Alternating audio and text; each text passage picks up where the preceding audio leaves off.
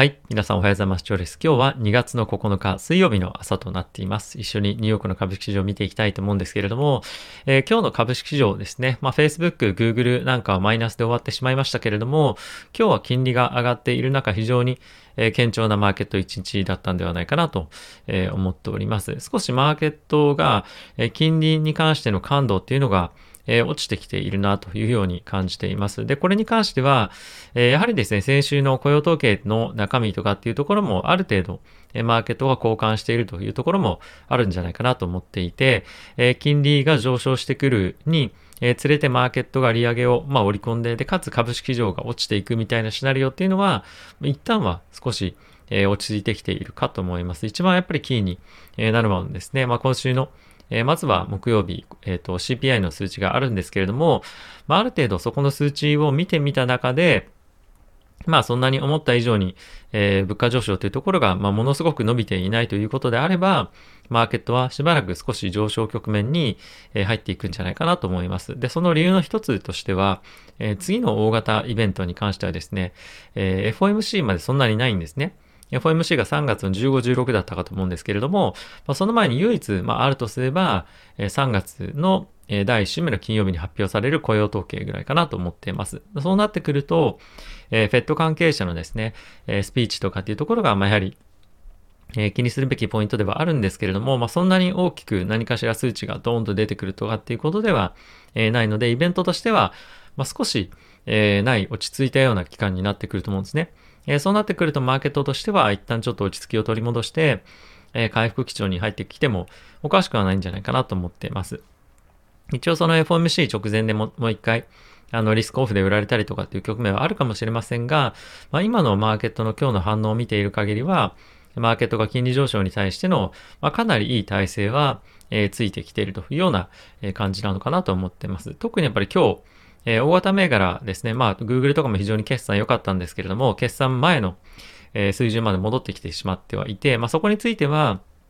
まあ、いろいろと見方はあるとは思うんですけれども、まあ、全面的に、今、そこへの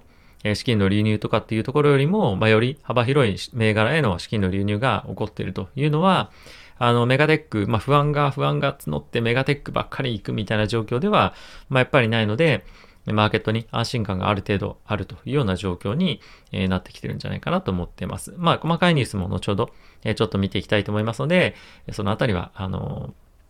えー、お時間いただければと思います。えー、まずはですね、え、その前に、えっ、と、このチャンネルはですね、え、ファンズ株式会社様にスポンサーいただいております。ファンズはですね、え、個人が企業に対して間接的に、えー、貸付という形で投資できるプラットフォームになってますので、えー、ぜひご興味ある方は概要欄の方から、え、チェックしてみてください。で、まずは、え、指数ですね、見ていきたいと思うんですが、えー、ダウが1.6%の1.06%プラスですね。まあ最後まで非常に、え、力強い上昇っていうところは、まあチャート的には値動き非常に良かったかなと思います。S&P に関しても同様ですね、プラスの0.84%、ナスダックがプラスの1.28%、ラッセル2000がプラスの1.73%というところで、まあこれかなり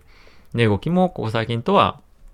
違ってですね、安心感が非常にあったんじゃないかなと思っています。米国の10年債の金利は4ベースポイント上昇して1.96というところで2%間近というところまで来ております。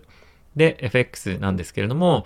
ドル円ですね、115.54というところで、まあ、このあたりの上昇も非常に、まあ、あの、個人的にはありがたいというように思っております。で、えー、今日に関してはですね、クルードオイル原油が1.8%のマイナスで、まあこういったところも受けて、原油株っていうのは少し落ち着いてきているような状況かと思います。はい。まあ、このまま原油株が上がっていくかどうかっていうのは、まあ、ちょっとどうかなと思ってはいるものの、まあ、少しやっぱ集中しすぎているとは思うので、まあ、ちょっとポジションの、え利食いとかっていうのも入りやすいような状況にはあるかなと思っておりますが、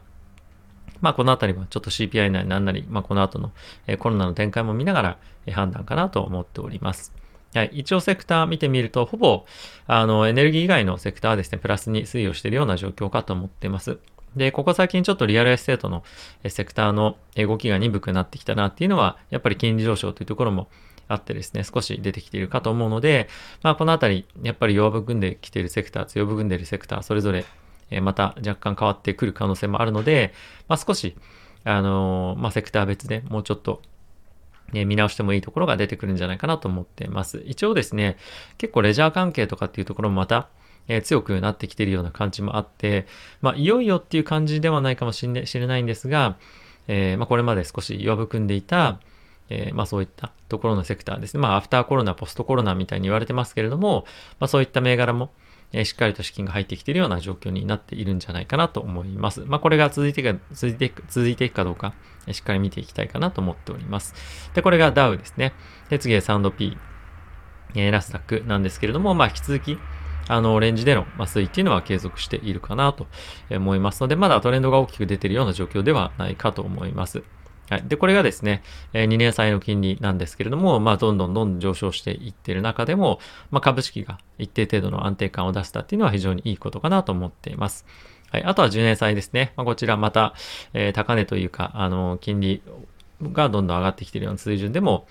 株式マーケットを安定しているっていうのは、まあ、いいことですよね。まあ、このあたりは、あの、まあ、あの、1日2日ちょっと遅れて、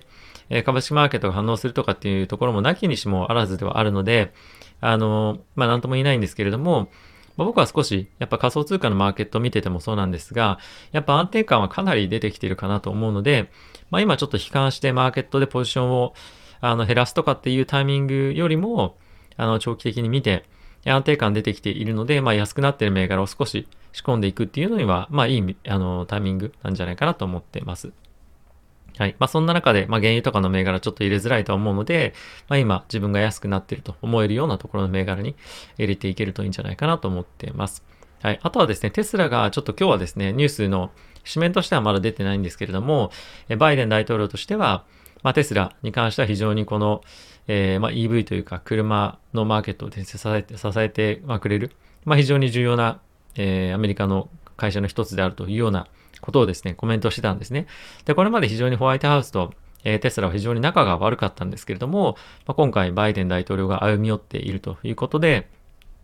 え、テスラに関しては今後、まあ前向きなというか、あの、追い風が吹いてくるんじゃないかなっていうのも、まあなんとなくは、あの、感じていますが、まあそれをイーロン・マスクがどういうふうに捉えているかっていうのはわかりませんけれども、まあ一ついいニュースなんじゃないかなと思っております。はい。まああとはですね、あの、先ほどもちょっと申し上げた通りなんですけれども、えっ、と、一部のですね、まあ、エアランの、エアラインの銘柄に関しても、まあ、結構しっかりと5%ぐらい今日も伸びていて、リバウンドがここでダブルボトムを形成しているような感じなんですけども、まあ、しっかりと抜けてきそうな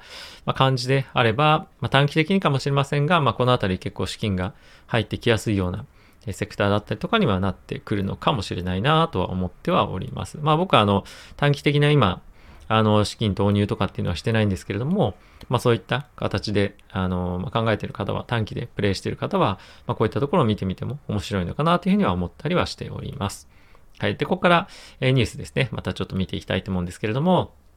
え、皆さんももうすでにおそらくご存知の通り、えー、NVIDIA とですね、ARM の、えー、まあ、合併というか、あの、NVIDIA の ARM 買収ですね、が、えー、まあ、できなくなりましたと。で、まあ、それに際して、ソフトバンクがですね、ARM の IPO をするということが発表されていました。で、これやはり非常にま多くの関連企業からの反対があったというところもま大きくあったのかなと思うんですけれども、まあこれにまあめげずにですね、まあ株、えー、NVIDIA に関しては、まあ株式マーケットでは今日、えー、あの株価、しっかりと上昇していた感じにはなっています。まあおそらく NVIDIA 持ってた人で、あの、アームの買収できるでしょうっていうふうに思ってた人は正直あんまり、まあいないと思うので、あんまり内容としては、あの、まあ、マイナスではないというような感じかなと思います。まあできたら非常にいいことだと思ったんですけれども、まあできない前提で見ていた人が非常に多かったんじゃないかなと思いますし、まあ NVIDIA の優位性っていうのは、まあ正直これによって別にあの、そがれるわけではないので、まあ、現状の、まあ、非常に大きな成長っていうのを継続して続けていってもらえればいいんじゃないかなと思っております。はい。あとはですね、先日アメリカの方からも発表があったんですけれども、まあ、EU がですね、えー、あの、なんていうんですか、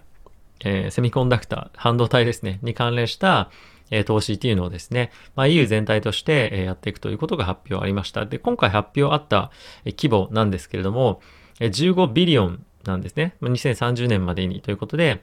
まあ、約、あの、円で言うと2兆、違う違う、えっ、と、そうですね、2兆円ぐらいですかね、の、え、投資になっていますと。で、これっていうのは、ちょっと前に発表されていました、30ビリオンに加えてということなので、まあ、かなり大型の、投資になってくると思います。で、アメリカも非常に大きな、投資を、まあ、このセクターにしてくるということもあるので、まあ、半導体の、不足っていうのを今後、えー、ま、このような形で、今起きているような形で、えー、繰り返さないというような、ま、意思が非常に強く出ているんじゃないかなと思います。まあ、これによって大きく、えー、半導体を使って、ま、ビジネスをするような産業で、えー、まあ、あのー、何ですか、物が足りないっていうところはなくなっていくと思いますし、開発とかっていうところの、まあ、スピードがさらに早まってくるんじゃないかなと思うので、まあ、非常に期待できるニュースになってきているんじゃないかなと思っております。はい。ウォールストリートジャーナル行ってみたいと思うんですけれども、やはり一面非常に大きく出ているのは、ソフトバンクのあの IPO の内容になっています。で、まあ、そんな中なんですけれども、僕はですね、ちょっと、あの、一つ非常に注目をしたいのが、えー、Apple、皆さん株持ってる方いらっしゃると思うんですけれども、まあ、Apple がですね、あの、このデバイスで、今までだったら、まあ、スクエア、まあ、今で言うと、まあ、ブロックですね。ブロックの、まあ、デバイスを指して、えクレジットカードスワイプしてみたいなことをこれまでやっていたんですけれども、まあ、今後タッチでですね、あのー、支払いとかっていうのできるように、えー、新しくこの iPhone の中にそういった機能を組み込むということを、ま、発表していました。で、えっ、ー、と、確かですね、スクエアブロックを使うと1%ぐらいの手数料取られるんですが、えー、これ1%の手数料をえ、彼らに払わなくなくてよくなるということで、まあ、非常に収益性も今後アップする可能性も、えー、十分あるかなと思いますし、まあ、あの、これによってさらにまたアップルが大きくなっていくんじゃないかなと思うので、まあ、やっぱり結構そのアップルっていうのは非常に硬い、えー、銘柄だなと改めて、えー、思った次第であります。まあちょっと今僕もあの、アップルはもう組み入れてはないんですけれども、まあやっぱりこういったのを見ると、まあちょっとアップル持ってないとダメかなっていうのを改めて、あの、思い知らされるようなニュースかなと、えー、思っております。はい。続いてちょっとブルームバーグのニュース見ていきたいと思うんですが、えー、今ですね、中国株がまた非常にあの注目を集め始めていますと。で、まあ、その理由なんですけれども、ここ最近やっぱり非常に、えー、中国関連の銘柄安くなってるっていうことで、まあ、そろそろそこなんじゃないかみたいな感じで買ってる人も、まあ、非常に多いかと思うんですが、まあ、今回ですね、あの、アメリカにリストされ、リストされてる、上場されている、まあ、中国の、えー、株ありますよね。で、それが本国の方でも、え、上場されているものも非常に多いんですけれども、え、そういった銘柄をです、柄がですね、中国の政府の、え基金を、え使ったファンドがですね、今買い漁ってるというような状況になってます。まあ、いわゆるその日銀がやってるみたいな感じで、え買い支えをですね、してるというような感じに、えー、なっていますと。で、これはやはり、あ、の中国としては、やっぱり株価を、まあ、支え、下支えするというところもあったりとか、まあ、あと非常にやっぱり安い水準にあるっていうところも、まあ、そうかと思いますし、またそれらの、あの、会社に対してある程度睨みを利かせるような、まあ、あの、一つ要素もあったりもするかもしれませんが、まあ、今、あの、まあ、そういったヘルプが、あの、入っているということもあって、え、アメリカの方でもですね、まあ、このあたりの動きを追って、買うような、買うような人も、まあ、少し出てきているというような状況らしいです。はい。なので、まあ、本格的に、まあ、今、オリンピック始まりましたけれども、えー、まあ、そういったところが終えてくるのにつれて、え中国が本格的に経済の成長というところに、まシフトする、舵を切るっていうところも、まあ、ありえそうな雰囲気が出てきたと思うので、まあ、いよいよ中国銘柄ちょっと変わりそうな雰囲気が出てきたんじゃないかなと思ってます。まあ、このあたり、あの、ちょっとリスク高いので、僕は別にお勧めしているわけじゃないんですけれども、まあ、こういったところで買いに入っていってる人もいたりとか、また実際に、えー、プライスアクションとかを見てみると、まあ、あの、別にいいわけじゃないんですけど、ある程度底固めっていうのがされてきてる雰囲気もかなり出てきてはいるので、まあ、ここからダウンサイドを見るとかっていうよりも、銘柄によっては長期的にアップサイドを買いたいよねっていう人の、まあ、心もですね、わかんなくもないかなっていう感じだと思います。まあ、結構そういう銘柄非常に今、やっぱり多くなってきていて、あの、バリエーションが高い高いと言われながらも、じゃあここから大きく売るのかって聞かれるとなかなかちょっと難しい銘柄っていうのが、まあ、増えてきてると思うんですね。よっぽどの材料がない限りですけれども。はい。まあそのあたりを見てみると、あの、まあ、結構割安銘柄っていうのが出てきてるかと思うので、まあそのあたり、あの、ピックアップしながらですね、見ていきたいかなと思っております。はい。あとはですね、最後にちょっと、まあ、仮想通貨の動きだけでも見ておきたいかなと思ってるんですが、まあ、仮想通貨もですね、あの、まあ、これ見方としては仮想通貨っていうふうに見るよりも金利に対してかなり敏感なセクターとして見ておいていいんじゃないかなと思うんですね。で、このあたりに関しても大きく、あの、ダウンサイド、まあ、トライしたんですけれども、しっかりとここでボリュームを伴って、ま、結構取引が行われた後に、まあ、戻していって、かつここのダウンサイドのトレンドを今抜けてきていると。これまあイーサリアムなんですけれども、まあ、そんな感じの今展開なんですね。で、かつ、ビットコインに関してはこのダウントレンドを抜けて、まあ、大きく上昇して、50日同平均線も今抜けてきているような感じになっていますと。なので結構仮想通貨のマーケット戻ってきているっていうことは、あの株式上の中でもやっぱり金利に敏感なマーケットのある程度底地感も、えまあ今すぐってわけじゃないんですけれども、そろそろやっぱ出てきてもおかしくないかなと思うんですね。で、ここが大きく崩れていくようであれば、やっぱり引き続き、ね、金利に敏感な、ま、マーケット全般としては、もう一段下げる可能性もあるかもしれませんが、まあ一つの結構先行指標として、え、仮想通貨をえ、特にその景気敏感、あの、金利敏感株に関しては、見ておいていいのかな、損はないのかなと思うので、まあ、ぜひ注目しておいてみていただけるといいかなと思います。あとはもうもう少し仮想通貨に関連した情報欲しいなと思ったら、まあ、一応概要欄の方に僕もですね、やっています、えー、仮想通貨チャンネルのリンクありますので、そちらの方からチェックしていただけると嬉しいです。はい。ということで、えー、いかがでしたでしょうか株式マーケット非常にあの、活況っていう感じではないんですけど、まあ、かなり悪い時期は脱したという感じは強く出てきてるかなと思うので、あの、そんなに悲観するような今タイミングでもないですし、まあ、あの、比較的日々、毎日、あの、リラックスして迎えられるような、朝を迎えられるような日が続いてるんじゃないかなと思います。一応木曜日の CPI 終わった後1ヶ月間ぐらいは、えー、まあ、イベントがなくなるということで、まあ、比較的安定した、えー、相場になるかと思うので、まあそのあたりで自分が何を今後買っていくかどうするかみたいなことを考えて過ごしてみると、まあ一ついいのかなと思いますし、まああまり考えすぎずにですね、あの日々の時間もま楽しく過ごしていただけるといいかなと思っております。はい。ということで皆さん今日も動画ご視聴ありがとうございました。また次回の動画でお会いしましょう。さよなら。